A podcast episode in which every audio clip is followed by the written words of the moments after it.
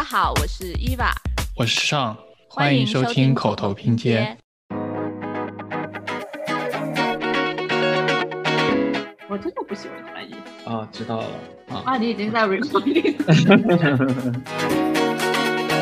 对，以前就会觉得说啊，好便宜，就是感觉自己赚到了。但现在去看看，其实真正赚到的是这些品牌的呃拥有者，就是我们只是在这个消费主义的这个陷阱里面越陷越深。然后里面 有一个主持人在吐槽说，那个黑五我们就是 spending money we don't have to buy things that we don't need to give people that we don't like。觉得就是地球不会给我们收钱，你知道吗？就是我们现在用水要交水费，用电要交电费，或者住人家的房子要交房租。但是那地球，它就躺在那边，看你就随便搞它，它也不给你收钱。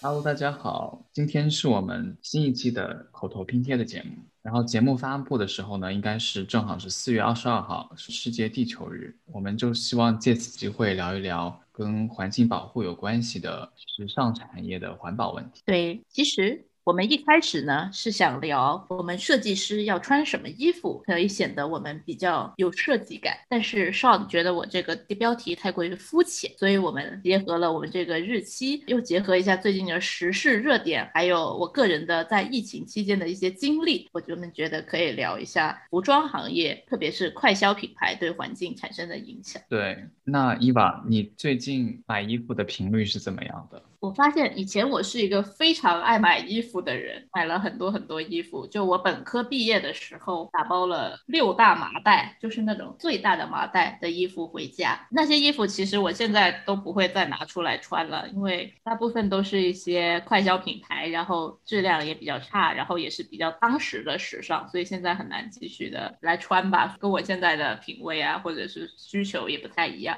但是我发现，就是在这个疫情期间，我发现了一件事情，就是。其实我并不需要那么多衣服，对吧？对，就以前我们经常在学校的时候，我们也三不五时就想说每个月我就想不买一两件衣服，我就觉得有点难受，觉得我最近没有衣服穿了。就女生最经常发生的事情，我没有衣服穿，但其实那里有一等衣柜的衣服。但这个疫情期间，我就变得买衣服买的很少，就整整个去年我可能就买了好像是两次衣服吧。对，然后你看我这一年不买衣服，我也活得好好的，就是我觉得疫。让我们意识到，就是我们以前的很多消费是没有必要的。对，我觉得疫情期间，我相信，呃，买衣服的人肯定都减少了。但是其实我要忏悔一下，因为服装产业就是有受到这个疫情的影响，所以他们的折扣也很狠。有时候呢，我就会忍不住看到那个价格，我就有点心动，我就下单。然后疫情期间可能少了那么一点点，但是还是没有就是阻止我买衣服的这个频率。对，但我其实有意识到，很多时候这些衣服买来了以后放在衣柜里，其实穿的次数真的不多，造成了不少的一个浪费。尤其是搬家的时候，特别能够意识到这个问题。嗯，对，因为我们在美国嘛，经常也是搬来搬去的，因为我们都是租房子嘛。然后每次你搬家的时候，都会免不了要扔掉很多衣服。这时候可以回去看你扔掉的都是哪些衣服。就我不是说大家不可以买衣服啊，我觉得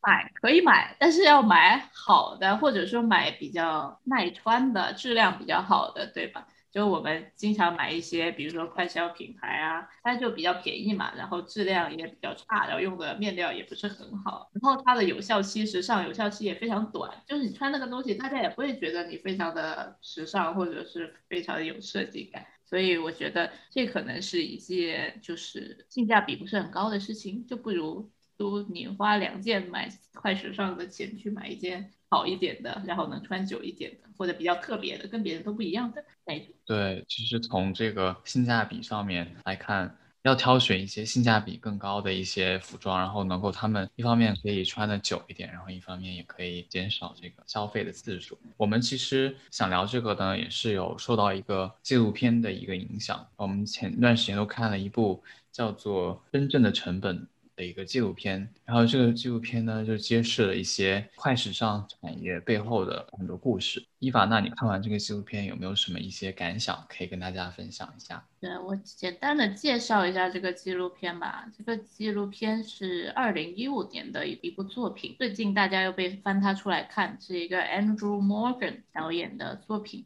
它主要说的是呃快时尚品牌，比如说 H&M、Zara、Uniqlo 这些品牌，它对于环境造成的压力，然后对于呃，服装制造行业的一个产业的公平性产生的一些影响，包括了为什么会产生快消品牌的这个原因，就可能是因为一些我们的消费主义或者是资本主义的整个系统性的问题。它就主要是从几个部分来描述了这整个 industry 整个产业吧。然后。我看了这个作品的感想，主要是我对快消品牌这个东西的出现，它背后的原因，还有它背后所传达的价值观有一个更深的理解。以前我们可能没有想那么多啊，比如说我小时候，我也是很喜欢买 Zara 和 H&M 的，但是就包括我刚才说的，我本科买的那几麻袋衣服，很多都是。H&M 的，但是我一直又感觉它是质量蛮差的，因为它的面料都很薄啊，然后经常扯一下就坏了，穿一两次就可能就皱啦，就各种问题吧。但是因为它便宜啊，所以我们还是会觉得买，就是它这个便宜的价格会让我们觉得 OK，我就买，买了不喜欢我就扔掉。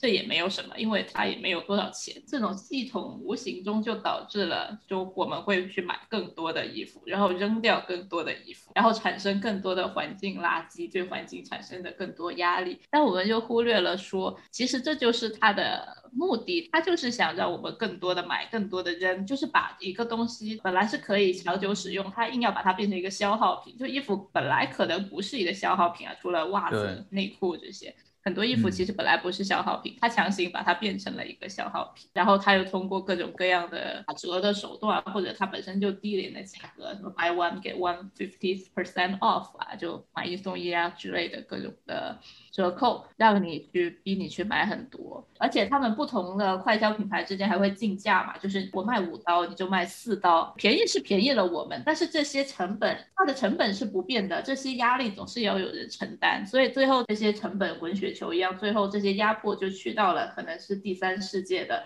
很多国家的一些纺织女工、一些工人身上，就导致了对他们的生活产生了很多的影响，所以我觉得我的最。重要的感想就是，我现在有对这些快消品牌有一个不同的目光去看待它们。对，以前就会觉得说啊，好便宜，就是感觉自己赚到了。但现在去看看，其实真正赚到的是这些品牌的呃拥有者，就是我们，就是只是被在这个消费主义的这个陷阱里面越陷越深。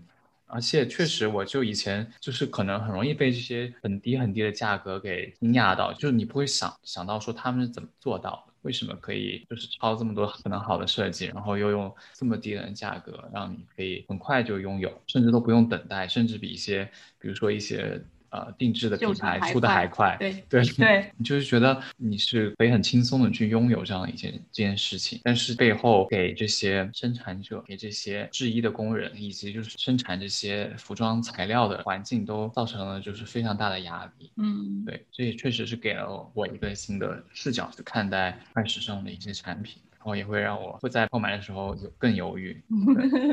因为因为普通的品牌，像那些大牌秀场的 runway 款式，它可能一年出四季，春夏秋冬这样子。然后好像快时尚品牌一年它能出二十四季，所以他们就抄袭快。他们请的设计师还是很优秀的设计师，所以这个设计费是少不了的。所以他们这些钱就会反而就是会去压榨那些生产商嘛、制造商，或者说是用一些更加廉价的那些材料，而且或者是去从环境中去减少成本。我觉得会造成这个问题的一个主要的原因就是，哎，我觉得就是地球不会给我们收钱，你知道吗？就是我们现在用水要交水费，用电要交电费，或者住人家的房子要交房租，但是你看地球它就躺在那边，那你就随便搞它，它也不给你收钱，所以这些成本就被地球摊了，被那些工人摊了，这样子。对，好。那我们要不要从这个服装制造业对环境产生的压力来系统性的讲一下，就是可能有哪些污染问题？好的，所以呃，其实很多文章都说过嘛，虽然这个事情不是很确定啊，就说服装制造业现在已经是世界上第二大污染的行业。第一行第一大是那个石油污染，就是大家知道吗？就是做一件新衣服，就是至少要用七十七 gallon 的水。七十七 gallon 是个什么概念？一 gallon 好像大概是三升，接近三升吧。然后所以七十七 gallon 就是你做一件衣服，你就要用两百多升的水，然后还要排十七磅的二氧化碳。网上有一个蛮有趣的测试啊，就是可以测你的 fashion footprint，就可以测你每一年你买的衣服或者你处理衣服的方式会给环境造成多少的二氧化碳排量。然后我做了一个简单的对比，就是我疫情这一年买的衣服和之前买的衣服去对比，测出我疫情这一年少买的这些衣服，我可以少排放大概是五百磅的二氧化碳。哇哦，对啊，就是差不多五个我这么重的二氧化碳。我对我看到这个网站还给你今年冠名了 Green Queen 的一个荣誉称号。谢谢你，谢谢你，恭喜你，恭喜你。大家可以去测一下，就是这网站就在在 the red up dot com 上。然后我今年的 fashion footprint 是可以二点七趟从 L A 到三藩之间的飞机，然后我往常可能是大概是六趟的样子，所以我省了大概四趟飞机的 footprint 出来。嗯，还是很大的差别。对，当然也不鼓励大家老去坐飞机了，就是说这个 服装产业对环境的影响很大嘛。对，就包括我们刚才说的水啊。然后还有很多，比如说一些材料的东西啊。以前我们的衣服都是用一些有机的材料嘛，就是大自然自然产生的材料，比如说棉花或者一些亚麻或者丝绸等等。但现在就是自从了工业化以来，大家又发明了化纤嘛，聚酯纤维和一些尼龙各种东西。但这些东西其实它是用石油做的。它是用石油去提炼，然后变成塑料，然后它是一个不可降解、不可回收的东西。就有人做测试，你一件纯棉的衣服扔在大自然中，它可能花个十年，或者甚至都不用五六年，它就消失了，它就被地球所降解了。但你一件聚酯纤维的衣服，你放在大自然中，至少要两百年，它才会被吸收。而且现在不是很流行混纺嘛？因为用纯棉的有点贵嘛，或者说因为棉花的产量，它有时候也是根据每年的气候啊，各种各样的因素就不稳定嘛。但是聚酯或者塑塑料这些东西，它是很稳定的，只要你石油它弄一弄就肯定有，而且品质也很稳定。但是有些人又追求纯棉嘛，他就会做一个混纺，就是把那个聚聚酯纤维缝到那个棉花里面去。但是这样子它。就不能回收了，你知道吗？本来一件好好的纯棉衣服，它是可以完全的被回收的，就是那个棉花可以拆开来 recycle 去做成新的衣服。但是你放进了超过了百分之五的聚酯纤维之后，它就不能 recycle。对。大家买衣服的时候也可以选一些比较有机的材料的衣服吧，就而且化工材料其实对人体的健康也有点点的影响，就因为它是石油的产物嘛，它里面还会添加各种各样的东西啊。有人说，就是某一些材料经过了不正当的处理方式，比如说染色、加工等等方式，它可能会对人的肾脏啊、肝脏啊造成一些影响。哦，我不想变成一个养生号，但是就是可以说一下，对，嗯，而且还有一个关于这个聚酯。纤维一个有趣的地方，也不是有趣的地方，就比较我们不常注意到的地方，就是我们在美国，我们经常洗衣服会拿去烘干嘛，烘干完拿那个网上面会有一层毛茸茸的东西，哦，对，那是什么？那个叫做 microfiber，因为聚酯纤维的这些东西，它很容易就产生这种 microfiber，中文可能微纤维吧。就是你抖一抖，有时候它会有一些飞出来，然后洗衣服的时候有很多也会这些微纤维会跑到水里，那这些东西它到水里之后，它就会被鱼不小心吃掉，鱼吃掉了之后呢？它最终又会被你吃掉，因为你要吃鱼嘛。所所有的鱼现在体内都检测出有 microfiber，然后最终每年大概每个人你要吃掉一张信用卡那么多的 microfiber，就是你每年生吞了一张信用卡。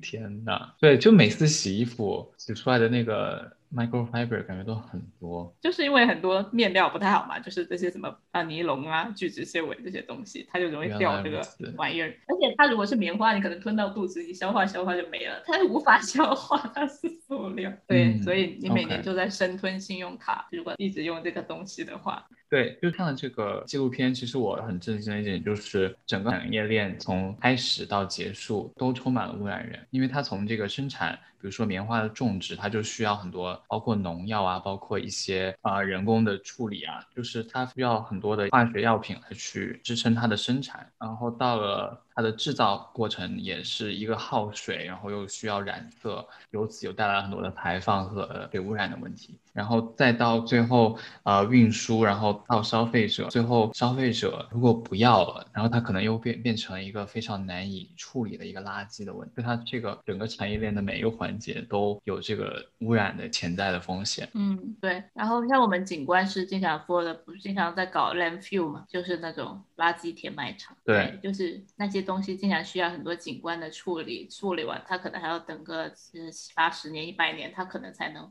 恢复成原来的样子，但是很多的 landfill 其实就来源于这些废弃的服装，就刚像我之前说的快时尚的品牌嘛，这种消费模式就是迫使我们去产生很多的垃圾。没错，而且这些垃圾虽然就是这些以服装的垃圾，有时候是可以回收的，但其实这纪录片里面有提到了很多的这种旧衣物被成袋成袋的就运到了一些贫困地区，比如说像海地呀啊这样的地方，就是相当于是这些旧衣服已经过剩了，结果就是冲击了当地的整个这个服装的手工业，当地的这些裁缝基本上已经没有办法再找到工作了，因为大家就是选择会去穿这些免费的这种废弃的衣物，不光是。污染上面的问题，可能从就是对于其他贫困地区的这种不平等的问题，也有一定的折射。而且，就我们这些衣服，有人做了调查，就百分之五十的人，就两个人里面有一个，他们的衣服他们不会去 recycle，他们可能就直接扔进垃圾堆了。然后 recycle 的那些，就是很少的部分是品质比较好，因为现在就说了嘛，快时尚他们就质量差呀，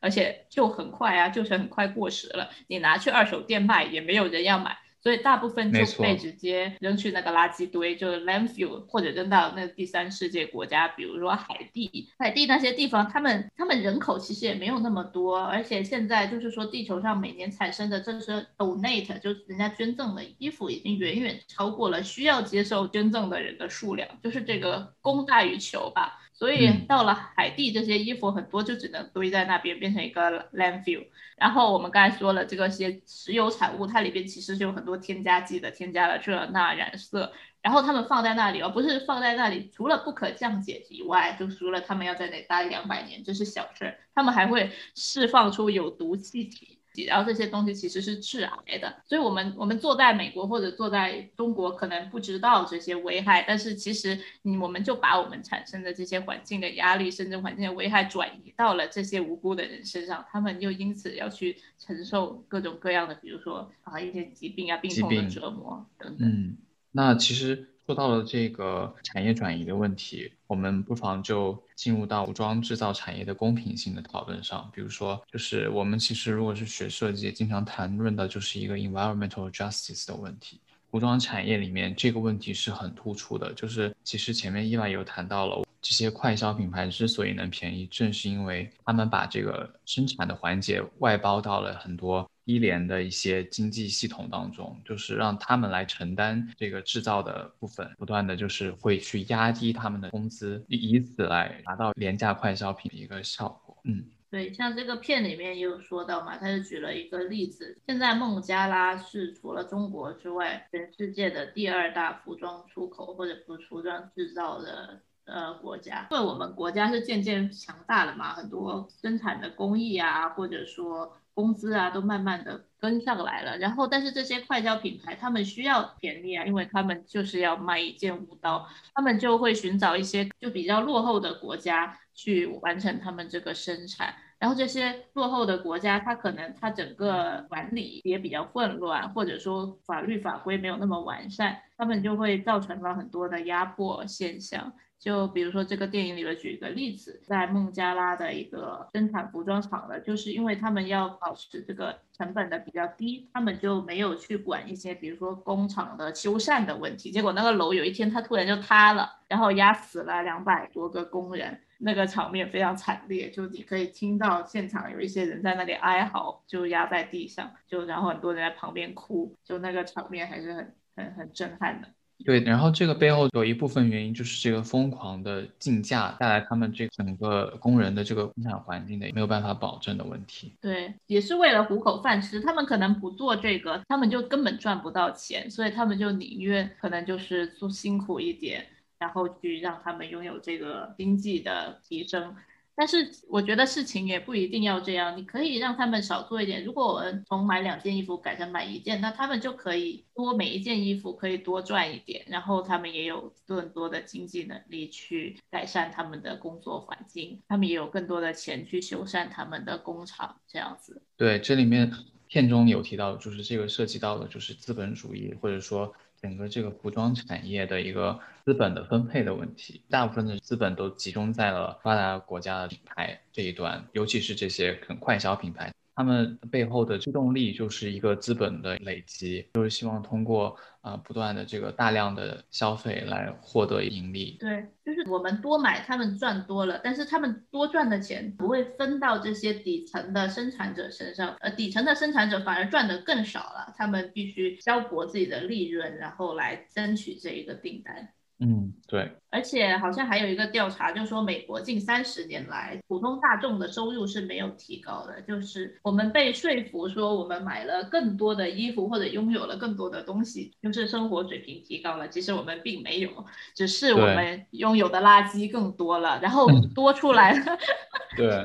多出来的这个钱其实是进入到了可能 top。Two percent 那个那那群人的口袋里，他们每年这个行业，我查了一下，好像这些比如说快消品行业，它每年的利润大概是三百多亿美金，然后这些钱就只有很少很少一部分去到了这些底层的制造的人手中，然后大部分都是进入到了资本家的手里。然后这些资本家就是会给你制造一种幻觉，让你觉得好像你的问题都是可以通过买买买来解决的，就是如果你买了一些好看的衣服。你买了一些，比如说化妆品啊，或者是车呀，一些消费品，你就可以活得更好，你就可以比别人更厉害，然后就会制造一种幻觉，甚至说社会性的，让每一个人都沉浸在这种幻觉里面。对，就是广告嘛，现在很多的广告，包括就是我们可以看到很多网红带货之类的，这种其实都是一样的套路。那些广告都是找一个超模嘛，然后在那边扭来扭去。然后网红带货也是一种啊，你要买这件衣服，你就跟我能跟我一样美之类的。但是他们的美，他们是拿钱砸出来的，好吗？他们花了多少钱在医美里面？而且而且他们本来就长得好看，就比如说那个妮妮代言的那个优衣库，哇，我要是长成妮妮那样，有她的身材，我我我不穿最好看，好吧？要算了，我不能这样说她，我穿什么都好看。对呀，普通人穿优衣库。或者说，就是可能穿他同样的衣服，完全不是那么一回事儿嘛，对吧？嗯嗯，所以我们就会不断的被这种洗脑啊，各种各样的洗脑，然后像我们相信说，我们只有买了更多的衣服，穿了更好，或者说或者某买了某一个牌子的衣服，或者不断的买衣服，我们才能过上更好的生活，我们才能是一个更棒的人。然后我们现在不是很多人，虽然我们今天说的是快消品牌，但是我们很多人不是有时候还是时不时想买一个奢侈品。这些奢侈品它其实真的那么奢侈吗？其实也不是，它就是强行定价成那么奢侈的。不就不知道大家知不知道，每年你买的奢侈品它不是价格很高吗？然后但是他们每年也是会有一些滞销的或者过季的产品。他们过季的产品怎么处理呢？你们讲他可能就打折卖了去 outlet，不是的，他们大部分过季的或者是滞销的产品，他们都直接整个烧掉，就是他宁愿烧掉，他也不降价卖给你，所以它的成本其实也没有那么高，它的价值也没有那么高。他们烧掉的目的是为了维持这个高的价格。如果他低价卖给你了，他那些之前高价买的人就会会会觉得不公平。就是啊，那凭什么他就收入那么点也可以拥有跟我一样的爱马仕包包？凭什么？就是利用了人们这种心理。但其实这个也是啊，说回到刚才的，就是对环境有一个很大的影响的。就比如说 Burberry 在二零一七年，它就烧掉了两千八百六十万英镑的衣服，就是差不多一亿多人民币价值的衣服，他宁愿烧掉，他也不给你，就非常的嗯，对，大家就是这样的，嗯。对，而且现在就是有各种消费主义的文化节，比如说有我们的双十一，美国有黑五，然后甚至现在还有什么六一八、双十二，就是层出不穷的很多的这种消费节，不断的鼓励大家消费。其实大家很容易就会因为一些折扣或者是低廉价格，就去买很多其实不是很必要的服装产品。对，这个纪录片里面也有说嘛，还蛮有趣的。如果在美国生活过，你就知道。每年黑五的时候，大家就跟丧尸一样，就会在那个黑五那天凌晨聚集在那个商店门口，然后那个商店会在凌晨把那个卷帘门拉开，然后大家就像丧尸一样涌入那个店，就非常的可怕。然后里面有一个主持人在吐槽说，那个黑五我们就是 spending money that we don't we don't have to to buy things that we don't need to give people that we don't like。嗯。黑五我们就是花钱，就花我们没有的钱，就可能是刷信用卡，然后去买一些我们不需要的东西，然后去送给一些我们不喜欢的人。因为黑五它是在感恩节嘛，它是赶在那个圣诞节前面，很多人其实是赶在那个时候去买礼物给给给周边的人做圣诞礼物。对，他们买的有一些便宜货，就可能就是就是这样子。他就说这这就是美国人，就就是这样子。嗯，This is America。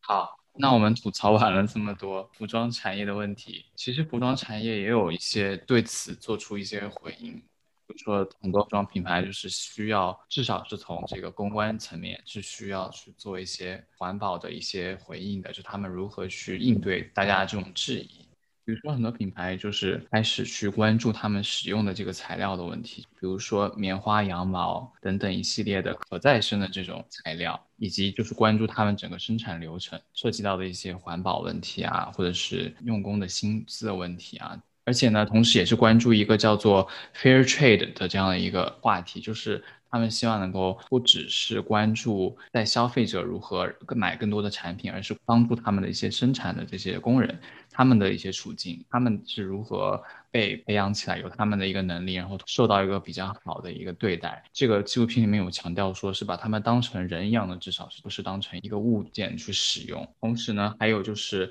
关于染色这部分的话，尤其是像牛仔裤或者是一些呃印染方面的服装的产品，他们都涉及到大量水污染的问题，所以这个染色也是非常重要的一环。我看到有很多，比如说像。Levi's 之类的这种牛仔裤品牌，他们都或主动或被动的去要去发展这种减少染色过程，比如说这个牛仔裤的制造过程，比如说有很多激光印染啊，或者是这些漂白这些过程，他们都要去想怎么样去减少对染料的使用，减少去对水资源的这个浪费。对，因为这些化学物质其实会对环境产生挺大的影响的，就它会污染土壤、污染水源。特别是有一个比较值得关注的一个东西是叫 PFC，就是这个东西一般是用来做防水涂层的。就我们一般的户外品牌，Columbia 那些 North Face 这些，或者有一些 Timberland 之类的鞋啊，一些雨衣啊，其实很都很难免要用到这样一个材料。这个 PFC 其实是它有一个氢气，就是那个化学物质，它有个氢气叫 PFOA，就是我们挺熟的特氟龙。特氟龙就是那个涂那个不粘锅那个涂料，之前有一部另外的纪录片是说这个生产不粘锅不粘涂料的这个公司那个工厂，杜邦吗？对，就是那个绿巨人演的那个，是叫黑水吗？对对对，就是杜邦那个公司，对他们引起的那整个村庄，就是很所有，就是很大部分人都自从那个工厂有了之后，就得了癌症啊，或者是各种各样的疾病，他们的各种牛就会变得畸形啊什么。就其实服装上面也有这个问题，就那些防水涂料会对人是会产生一点影响，包括我们穿它可能也会或多或少有一点点的影响。这个。很难证实，但是很不能说没有。这个废话，我这个话术不错。很难证实，但是不能说没有。就是这个东西，这个东西包括他有一些朋友啊，反正就是都会对人产生一些危害嘛。然后 Columbia 它好像是有推出了一款防水的衣服，它是号称是没有含 PFC 的，他们也是在做这方面的。努力吧，然后好像那个电影里面还有提到一个嘛，就是那些化肥在二零零零年到二零一四年这个之间，我们全球的衣服产量翻了一倍，就是变成了原来的两倍。我们每个人平均每年买比以前多百分之六十的衣服，所以因为这个需求的产生，就是大家现在需要种很多很多很多的棉花，然后这些棉花产量不好的时候，就需要用很多很多的化肥，很多很多的呃杀虫剂，然后这些东西其实对环境产生了很大的影响。里面不是有一个说到一个公司嘛，叫什么孟山都，它不是发明了一种那个。转基因棉花号称可以抗虫害嘛，但是他那个虫害，他只抗了几年之后，他就不能抗了。然后大家种了之后，就不得不用更多的杀虫剂、更多的农药。然后结果他们家又开始卖杀虫剂和农药，所以怎么样赚的都是他，卖种子的也是他，卖农药的也是他，卖化肥的也是他。所以，然后那些农民就要承受说这些化学物质对他们的生活带来的影响。就那个电影里面有说嘛，就很多当地的印度种植棉花的农民都变成了就生病啊或者畸形啊怎么样？但是这个钱就无论怎么样都是那个孟山都那个公司赚，所以我觉得很多这种危害根本要解决的方式就是只能减少需求，没有买卖就没有杀害，去消解这个资本主义和消费主义带来的系统性的问题吧。对。同时，就是很多品牌也推出了这种 trade in，或者就是帮助你做一个二手服装的回收的一个工作。对，就现在美国有一些网站嘛，可以提供很多样的服务，比如说你可以租衣服，然后租借一些很好的衣服，包括有些真是秀款的，就是那个 T 台上的秀款的衣服，然后你可以用比较合适的价格租到，你不用拥有它，然后你可能需要参加一个什么舞会啊，或者是。颁奖礼啊，你用完就可以把它还回去了。然后还有交换衣橱，就是大家可以把自己的衣服放到网上去，然后大家可以交换，就你穿我的，我穿你的这样子，大家我我们就有两个衣服了，相当于我们就不用买了，是不是？然后还有很多的二手衣服店啊，他们也是有 做一些这样的回回收工作。然后我还看到一些比较有趣的是，有一些牌子它会推出一种，比如说将废弃的衣服，就是人家不要的衣服，重新去回收，或者是帮他们滞销的衣服重新回收，去把它变成另外一个东西。啊，比如说有一个牌子叫做 Ellie Fisher，它就是他们家有做一个叫做 Waste No More 的网站，可以看到他们把一些多余的面料或者一些废弃的衣服都变成艺术品。就是做成一些编织的艺术，放在博物馆里面，然后大家就可以去看。一个是一是来把它赋予它新的价值，二是也是提醒大家增加环保这方面的意识吧。然后还有一个，我觉得我有看到一个很可爱的，叫做 Verlo，就是那个牌子，它做的东西很 colorful，它会收集一些不要的面料，然后把它做成一些很可爱的小挂件，一些什么挂在包包上的毛绒玩具啊。之类的，或者是一些袜子啊，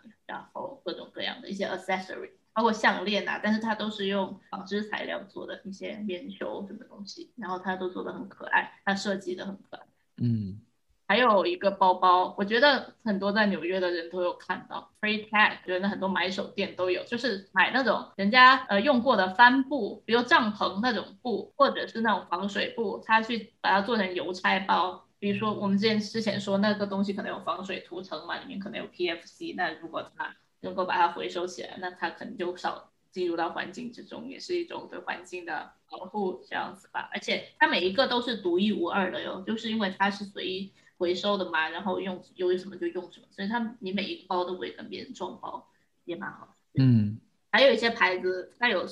把这个。整个服装的产业链，它把它变成一个环，然后纳入到它的整个产品的销售过程中。就比如说那个比较有名的那个 Patagonia 那个户外运动品牌，他家就是除了卖之外，他还有负责回收你不要的他家的衣服，然后他回收完他会去进行清洁消毒，然后或者是修复，然后放在他店里有一个专门二手的区域卖。然后它还可以提供修复服务，就是你坏了，你可以拿到他店里，他会帮你修好，这样子就是让你用的更久。它的对目标就是拉长这个使用的时间，然后把它变成一个环，它可以让一些废弃的进入到下一个人手里。这个还挺好。那我们最后来聊一聊，就是作为消费者可以做的什么事情吧。作为消费者，我觉得首先最有用的啊，不穿最有用的不穿裸体。对，伊法最喜欢不穿。啊，没有没有，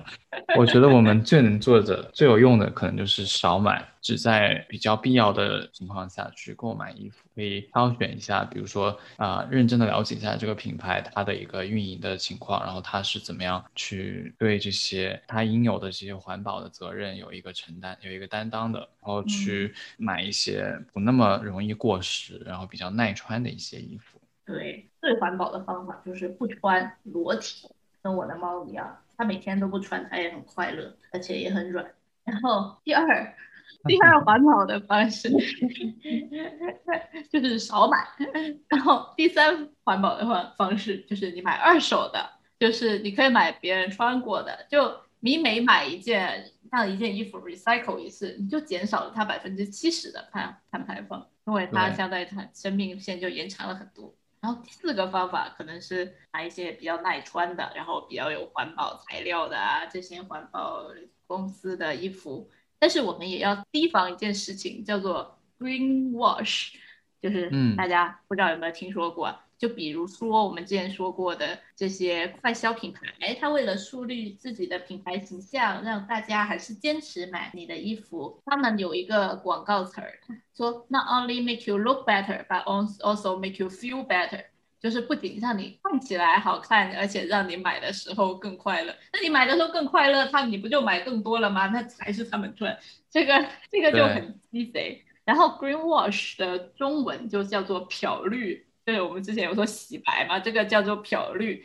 就是会用一些很大的词儿说我们家是很环保的，我们用的有机的面料，什么巴拉巴拉巴拉，但其实他给不出具体的数据或者具体的举措，只是打了一个口号说我们很环保，没有给出他具体要干嘛，具体在哪一年要达成什么目标这样子。对他，因为他其实背后的他之所以要这样子。做这个宣传的目的还是为了去盈利，所以他的目标还是希望你可以去购买他的产品。所以这样子最后不管这个过程有多环保，还是一定有对环境的一个压力。对啊，啊，有些快消品牌嘛，它都会推出单独一个系列，说这是我们的环保系列，什么巴拉巴拉的。但其实就是这个环保系列可能就占很小的一些部分，而且他们经常会有一个就是一种风格，你知道吗？就是有一点那种木吉风。就有点像无印良品风，就把整个衣服做的很素，然后看起来比较简单简约，然后就号称是 so called 环保风，但其实这个环保跟你这个衣服长什么样一点关系都没有，好吗？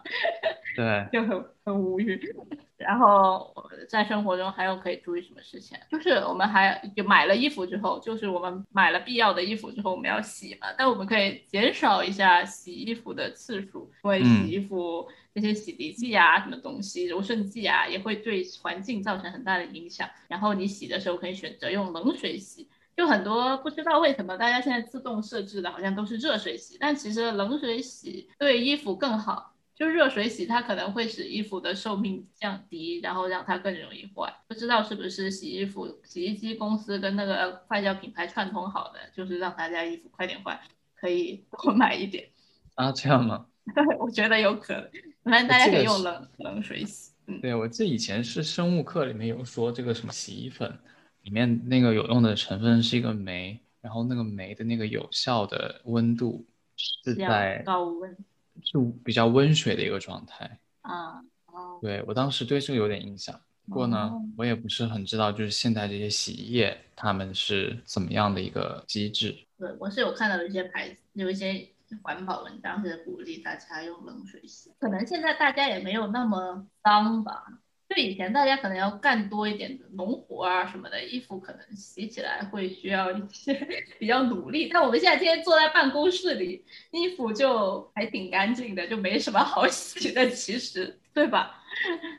然后。大家还有鼓励说不要烘干，其实中国人我们是比较环保的，我们都是晾衣服嘛，我们很少烘衣服。在美国这边因为没有阳台，没有晾衣服的地方，大家都是只能去烘干，但烘干的过程也浪费很多电。所以有条件晾衣服的，家里有 house 的可以晾衣服，然后我们还可以少买一些那种要干洗的衣服。我那天还了解到干洗这个事情也对环境非常的影响，就是它那个那个干洗的那个东西有一个呃清洗剂叫做四氯乙烯，然后这个东西其实是对人体有很大的伤害的，就是会造成你的肝脏问题、你呼吸道的问题。就你可以减少干洗的次数，或者少买一些那种太高级需要干洗的衣服。而且这个玩意儿排到那个大海里面去，其实海洋生物会对海洋造成很大的污染，那些珊瑚礁啊什么会因为它死掉。了解，说完了这个衣服保养这件事情，如果是衣服真的是不要了，或者说你因为一些搬家啊或者什么事情没有办法再保留这件衣服，大家你可以尽可能的去让它物尽其用。一方面是可以卖给一些二手的网站或者是一些二手的服装店，或者是有一些群组可以就是私下里面有一些交流，然后大家可以呃通过一对一的方式去进行一个衣物的流通。然后另外一方面也可以去找到一些专门的这种衣服的回收的机构。比如说，如果你的衣服是比较纯正的一些棉质啊，或者是羊毛的，可以尽可能的去让它可以被回收，再做成新的衣服。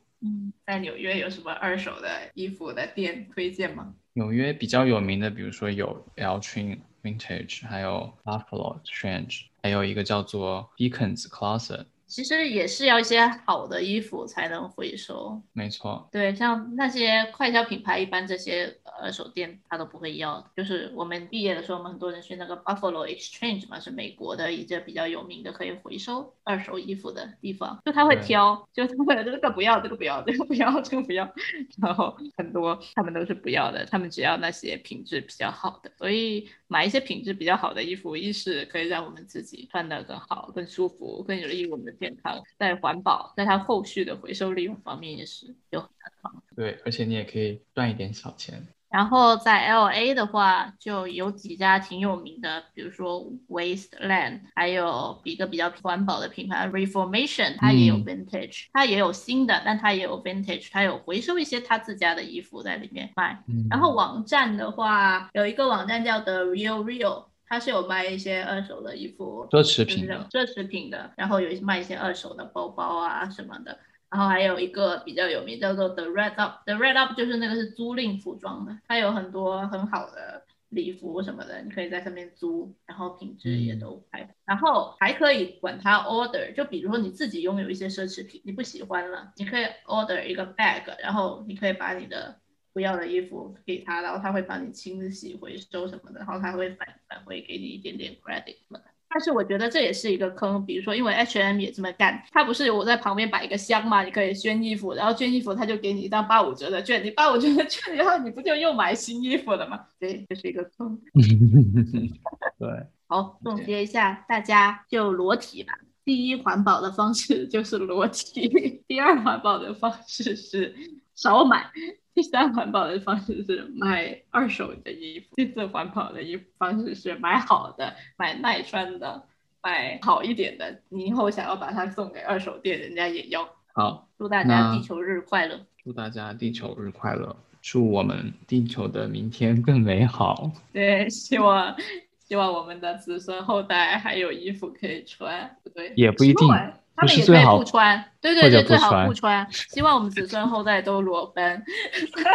奇怪的结尾，那我们就暴力结尾。好，感谢大家收听这一期的节目。谢谢，欢迎订阅、关注、评论。然后大家有什么好的二手店推荐，或者说对这期节目有什么看法，欢迎在下面留言。欢迎大家通过微博和邮箱的方式跟我们取得联系。那我们下期再见，拜拜，拜拜，裸奔，裸奔，裸奔。